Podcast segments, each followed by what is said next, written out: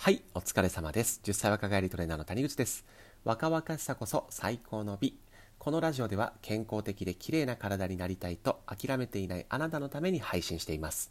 僕は都内でパーソナルトレーナーをやったり、オンラインを使ったりして若々しさのためのお手伝いをしています。はい、ということでやっていきます。えー今日のテーマはですね、流行りのダイエットをプロが徹底解説ということで、今2本目なんですけれども、1本目で糖質制限について、メリット、デメリット、あとはやり方についてお話ししています。興味がある方はぜひそちらも聞いてください。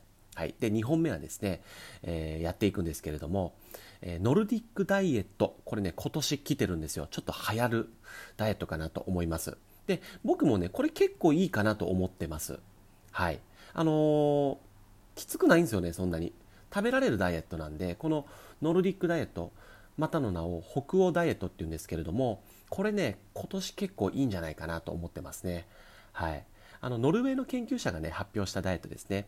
で、効果としては、もちろんダイエット効果もあるんですけれども、えっ、と、そもそもね、コレステロールの低下とかね、えー血管疾患のリスクの低下、あと糖尿病の改善とか、ね、あの血圧が下がりましたとかっていう効果も、えあるようです。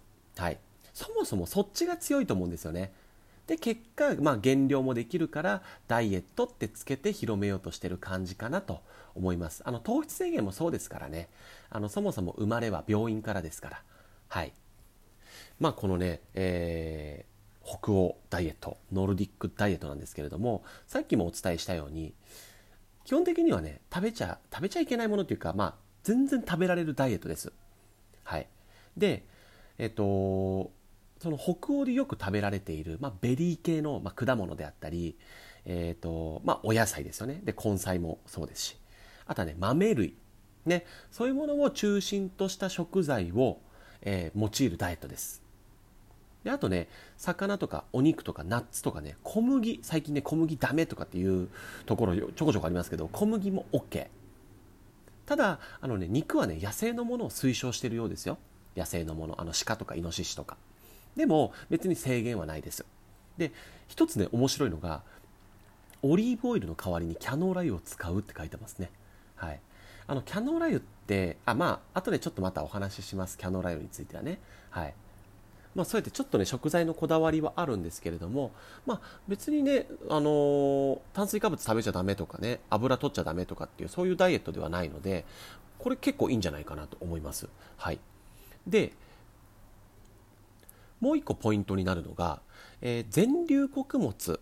要は、あの、パンとか麺、えっと、パンとかご飯って真っ白じゃないですか。ではなく、あの、真っ白になる前ですよね。生成する前の状態のお米とかパンとかを食べるようにしてください。これがね、一個ポイントです。まあ、そうすることによって、えーまあ、ダイエット効果もありますし、他で言うとですね、食物繊維やビタミン、ミネラル、そして、これね、若々しさに大事です。抗酸化物質なんかもしっかり取ることができます。ここも一つポイントになるので覚えておいてください。はい。あの、家族でやるってなると難しいですよね。パンだったらいいですけど、お米はね、別で炊かなかったり、炊かないといけなかったりするんで、ちょっと大変かもしれないんですけど、ここだけね。はい。他に関してはね、特別な、まあ、制限というものはないので、うん。あの、これはまあ結構、あの、始めやすい方多いんじゃないかなと思います。はい。まあ、ただね、あのー何でも食べていいとはいえ、まあ、お菓子とか食べてたら太ります。はい。そりゃそうですよね。だし、お肉に関しても油が多いやつとか、揚げ物とか食べたら普通に太ります。はい。ただまあ、このね、あの、歩行ダイエットやっぱりその血圧とかね、そういう、なんだろう、コレステロールの低下とか、えー糖尿病の改善とか、そういうね、健康面にも気使ってるのが僕はすごくいいなと思ったんですよね。うん。なので、まあ、ダイエットっていうか、まあ、健康法に近いですね。僕のなんか見たイメージは。うん。健康になれる食事っていう感じかな。まあ、中心とするのが、ね、だって果物とか野菜とか豆類を中心としてって書いてあるので、うん。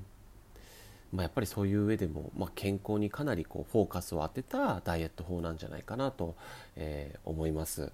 はい。まあ、ぜひね、あの、やりたい方、まあ、一度これでちょっと分かりづらかったら調べていただいてもいいですし、あのね、やっていただけたらいいかなと思います。はい、おそらくね今年、まあ、名前も結構キャッチーなんで流行るんじゃないかなという感じでございます。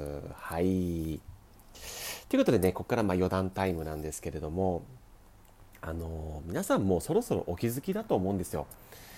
ちょこちょこ流行る、まあ、となんとか制限ダイエットはちょっと置いといてですよちょっと置いといてなんとかダイエットにおいて食べていい何でも食べていいダイエットって基本ないんですよね基本ないっていうのが当たり前ですけど揚げ物とかさっき言ったね甘いものとかって食べ過ぎれば絶対太っちゃうのでね。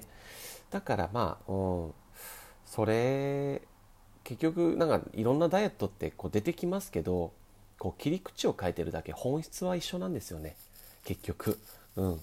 でもね多分今後も名前が変わりながらここのダイエットいいよあそこのダイエットいいよって言ってどんどんどんどん出てくると思います。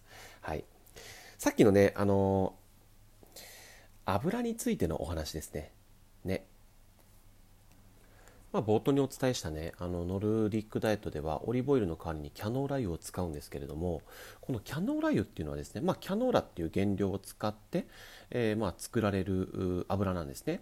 で、キャノーラって、あのー、菜種油をあの品種改良したやつなんですよ。なので、菜種は菜種なんですけど、あの菜種油とキャノーラ油はまた別物になります。でもう一個特徴としてはねあの菜種油に、えー、含まれていてキャノーラ油に含まれていない、えー、成分とかがあったりするんですよ。で一回ねその菜種油っていうものに入っている成分でこれちょっと大丈夫なのっていうのがあってでそっから、まあ、あの品種改良をしたキャノーラ油が生まれたようですね。うん。だからまあなんだろう。菜種油よりかはちょっとこう信頼性が高いのが、まあ、キャノーラ油っていうイメージかなと思います。はい。ですっごいめちゃくちゃ余談なんですけどあのサラダ油って皆さんサラダから作ってないって知ってました？サラダ油ってあれ商品名なんですよ。あの日清さんあるじゃないですか。あそこがまああのサラダにかけて食べる油みたいなイメージで作ったのがサラダ油なんですね。実際このサラダ油にはですねまあ、えー、いろんな菜種とかごまとかコーンとかね紅花とかなんかいろんなもの入れたりしてるんですよ。なので決してこうサラダだけで作った油ではないっていうことです。これ商品名って僕知らなかったんですよね。あなんかサラダって体に良さそうだななんて思ってたんですけど。面白いですねこういうのね。はい。まあね油もまあこれで聞かれたりするのがあの谷口さんは油とかこだわったりしてますか？とかどんなもの食べてるんですか？って言われるんですけどあのこれトレーナー、まあ、僕ねあのトレーナーをしていてであのトレーナーを教えたりもしてるんですね育成も。その中で、まあ、みんなでこう話してるとね絶対出てくるのがあの僕らって食べてるの普通ですよねっていう話なんですよね。要はまあその分知識もあるんで知識があると結局周りに回って食べるものって普通になるって話ではい。えっ、とこのね、まあ、ラジオでもお話ししてるように本当にねバランスよく3食食べてるだけです。はい。それだけでま体は本当に綺麗になっていきますし若々しい肌とかもずっと保つことができます、うん、あの特別なものとかね全然食べてないですよ。本当に。ただ本当にあの大事なのはまた、ね、どういう食品を選択するかっていうところもそうなんですけれどもやっぱりねある程度知識はないとダメだなって思います最近。あの僕らがねこうやってお客様にお伝えしていくことも大事ですけどお客様自身もちょっとはねこう健康とか食べ物とかの知識をつけていかないと、まあ、人生100年時代ですから綺麗云々の前にもう健康害する可能性も、えー、非常にありますなので、やっぱりね、こういうラジオを聴いたりとかして、もしくはね、お近くのパーソナルトレーナーさんとかがいたら、トレーナーさんをつけてね、直接専門的な知識を得るっていうのも、えー、大事かなと思います。はい。で、実際にね、病気になったり、実際にもう、もう、もう、びっくりするほど体重が増えちゃいましたってなるじゃないですか。そこから、ね、健康になったり、理想の体になるまでにはですね、約3倍の時間とお金がかかります。だから何事も早く始めるのが僕はいいんじゃないかなと思いますので、このラジオを聴いてくださったあなたはですね、え今日からもう始めましょう。OK ですか？始めますよ。AAO で始めてください。はい。ということでね、はい、2本目はこんな感じで終わりたいと思います。最後まで聞いてくださり、本当にありがとうございます。バイバイ。